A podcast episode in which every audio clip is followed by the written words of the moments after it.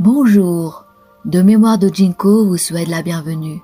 Une fenêtre sur la culture chinoise traditionnelle, des histoires anciennes et leur profonde sagesse pour offrir une inspiration aux petits comme aux grands.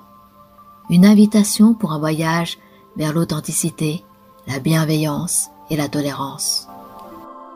La personne vraiment sage ne vit pas pour le jugement des autres. Une personne sage ne permettrait pas à la prospérité et au pouvoir de dominer sa vie. Elle croit que le destin est juste et suit le cours naturel des choses. Elle garde ce qui lui est donné et peut renoncer aux choses qu'elle n'a pas.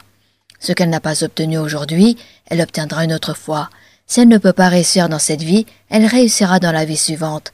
Elle n'est pas attachée à la perte et au gain, à l'existence, à la vacuité, et peut voir à travers la perte et le gain la vie et la mort. C'est seulement ainsi que les gens peuvent vivre dans les circonstances actuelles et préserver leur bonheur au lieu de vivre en cheminant sans cesse en quête du bonheur. Par conséquent, le bonheur est très simple, et vous n'obtiendrez ce que vous voulez qu'en ne le recherchant pas. Faites simplement ce que vous devez faire et vous ne vous épuiserez pas dans une recherche incessante. Par conséquent, le bonheur est transparent, sans l'ombre de l'intérêt, sans un soupir venant de l'interminable recherche.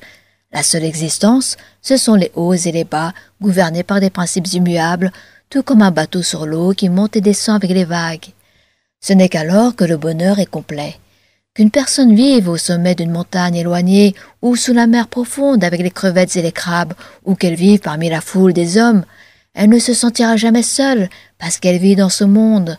Son esprit et sa pensée communiqueront toujours avec toutes choses dans ce monde. Les montagnes, l'eau, l'herbe et les arbres seront ses amis de cœur, de même que les oiseaux et les bêtes.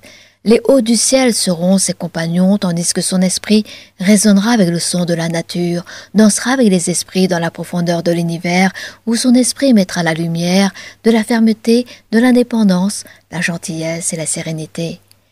Le bonheur n'existe pas vraiment dans ce monde matériel. De mémoire de Jinko vous remercie d'avoir écouté ce podcast. Au plaisir de vous retrouver avec d'autres histoires.